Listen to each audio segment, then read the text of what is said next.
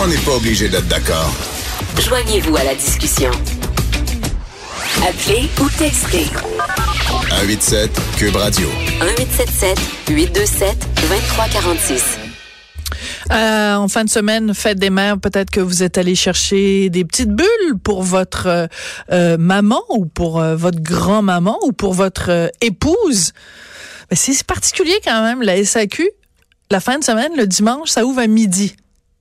Et tu fais un brunch chez toi, comment tu fais? La SAQ, ça fait longtemps qu'on le dit, leurs horaires ne fonctionnent pas en fonction des besoins des gens. N'importe quel commerce adapte son horaire en fonction des gens qui desservent. Hein? C'est le client a toujours raison. Mais à la SAQ, non, c'est pas comme ça que ça se passe. Ça, c'est une des nombreuses critiques qu'on peut faire à la SAQ. Mais donc, il y a des gens qui vont jusqu'à dire il faudrait privatiser dans la SAQ. Il y en a d'autres qui disent ben non, il y a d'autres solutions, des solutions mitoyennes. C'est le cas de Frédéric Laurent. Il est professeur d'économie à l'Université du Québec à Trois-Rivières. Il a écrit euh, une lettre euh, en fin de semaine, justement, qui s'intitule Non à la privatisation, oui aux cavistes. Il est en ligne. Bonjour, Monsieur Laurent. Bonjour. Alors, on peut peut-être expliquer, parce que c'est pas tout le monde qui connaît nécessairement l'expression, puisque cette réalité-là n'existe pas au Québec. C'est quoi un caviste? Ben, un caviste, en fait, c'est tout simplement une petite boutique de vin et d'alcool, euh, souvent qui vont être spécialisés dans un domaine, par exemple dans les vins d'Italie ou les whiskies ou tout ce qui est euh, les, la mode cocktail, là, donc des, des vodkas, des gins, des choses comme ça. Donc, c'est une boutique spécialisée qui est relativement petite et souvent, c'est des gens qui sont passionnés, là, qui, qui, sont propriétaires de ça. Euh, puis l'idée, c'est de compléter le réseau de la SAQ. Donc, la SAQ, on ne privatise pas, on ne touche pas. C'est un beau réseau de 400 succursales à travers le Québec. Donc, toutes les localités québécoises sont servies par la SAQ. Ça, c'est vraiment un avantage. SAQ, un des plus grands acheteurs au monde, c'est aussi un avantage. Mais en complément, on met ces petits cavistes, donc ces petites boutiques de vin, qui vont être capables de mieux servir le client, soit des clients qui sont très connaisseurs et qui ont besoin de vraiment des concerts pointus, soit des gens qui s'y retrouvent pas dans toutes ces histoires de vin, puis qui voudraient avoir un accompagnement qui est plus personnalisé. Mm -hmm. Puis ce qui est important dans le vin, c'est qu'on raconte des histoires là. Tout à fait.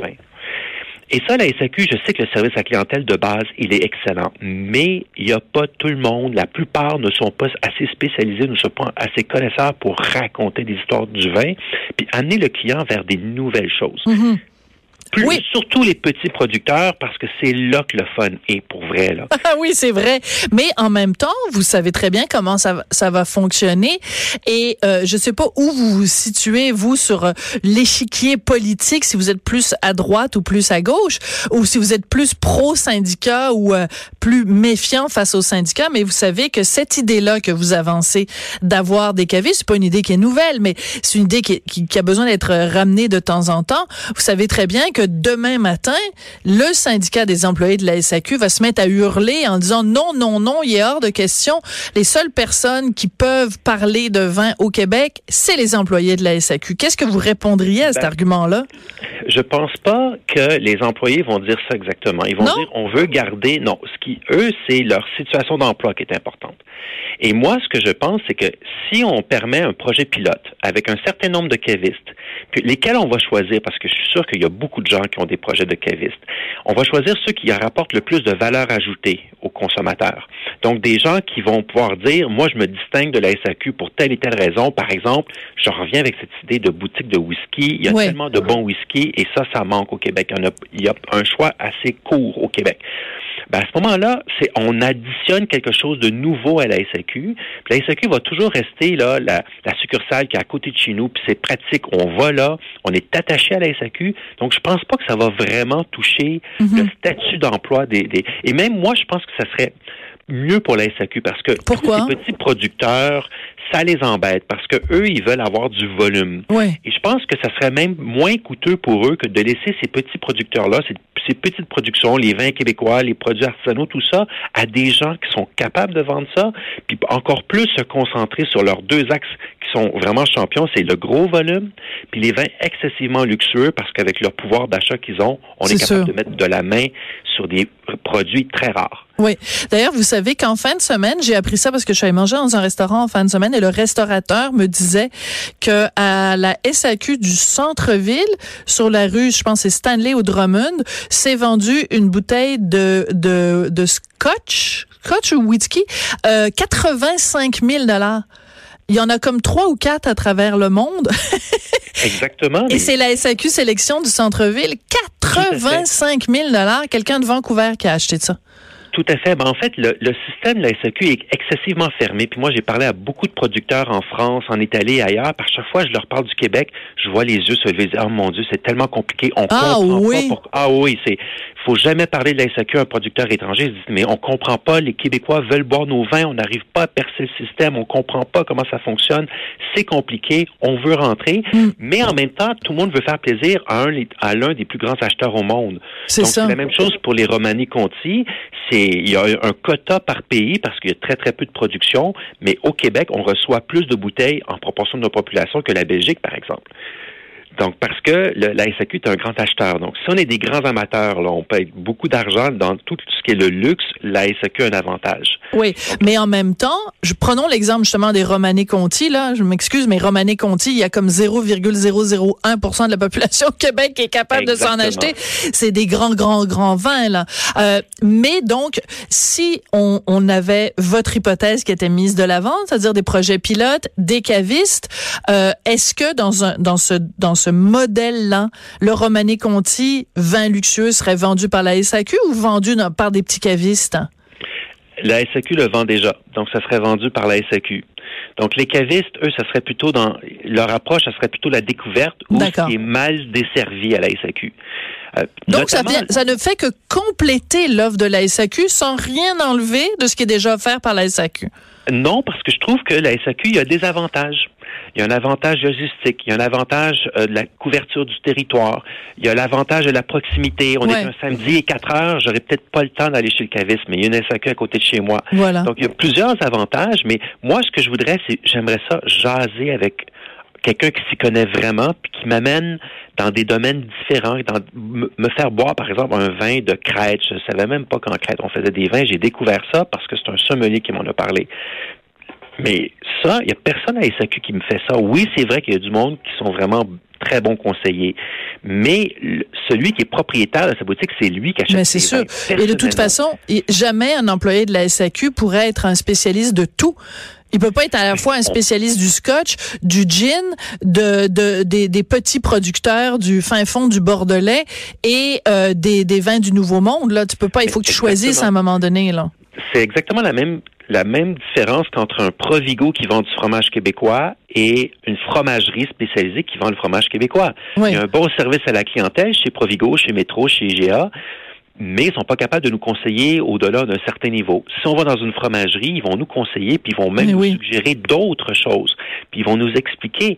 Et c'est tout le problème des vins québécois, parce qu'aujourd'hui, les vins québécois, il y en a des très bons, et il y en a beaucoup maintenant qui sont très bons. Mais le consommateur ne le sait pas. Pourquoi? Parce qu'il n'y a personne pour les défendre.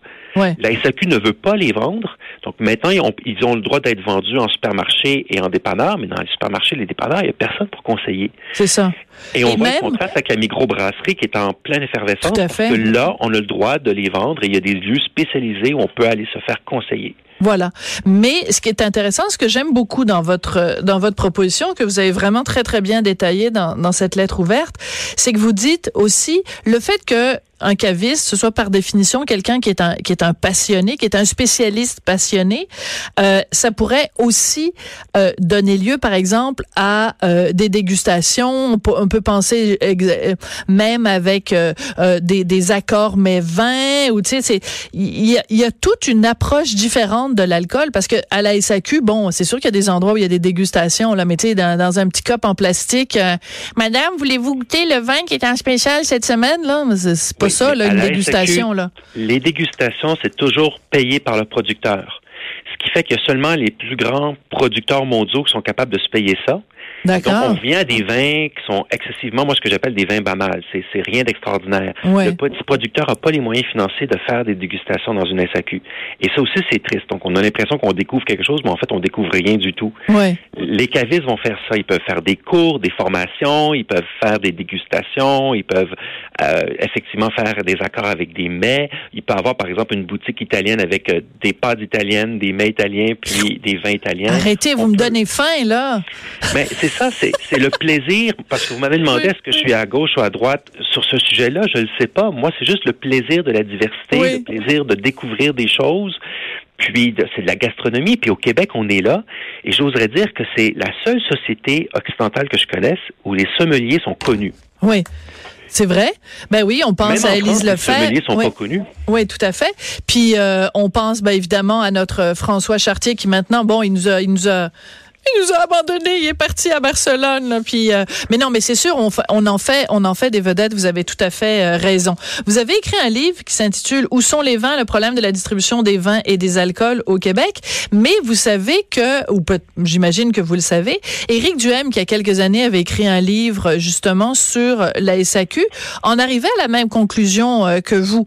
Lui, lui, on le sait que c'est un gars de droite. Là, Éric Duhem, oui. on se pose pas la question. Mais il en arrivait dans son livre sur la SAQ à la même conclusion que vous, en fait, en disant ce qui manque, en fait, le gros problème au Québec, c'est l'absence de cavistes. Et partout dans le monde où il y en a, c'est ça le plaisir, c'est justement de communiquer, de d'échanger, la personne qui est allée rencontrer tel petit producteur qui nous en parle avec des, des, des, des étoiles dans les yeux, c'est ça qu'on veut. Ben, c'est exactement ça. Et les gens me disent, oui, mais c'est un, un, projet pour les pour les connaisseurs de vin ou les, le luxe. C'était des boutiques de luxe absolument pas forcément, pas. non. Parce ouais. que, au contraire, des gens qui n'y connaissent absolument rien, mais qui veulent découvrir, ils ont justement besoin d'une approche qui est personnalisée où on leur raconte, on leur explique les affaires, on leur dit pourquoi le vin va goûter ça, puis qu'est-ce que le vin va goûter. Puis si jamais c'est pas bon dans leur goût, euh, le, le caviste va pouvoir les réaligner sur quelque chose d'autre. Ouais. Alors, encore une fois, je sais qu'à la SAQ, il y a des gens qui sont très, très bons. Mais c'est plus généraliste.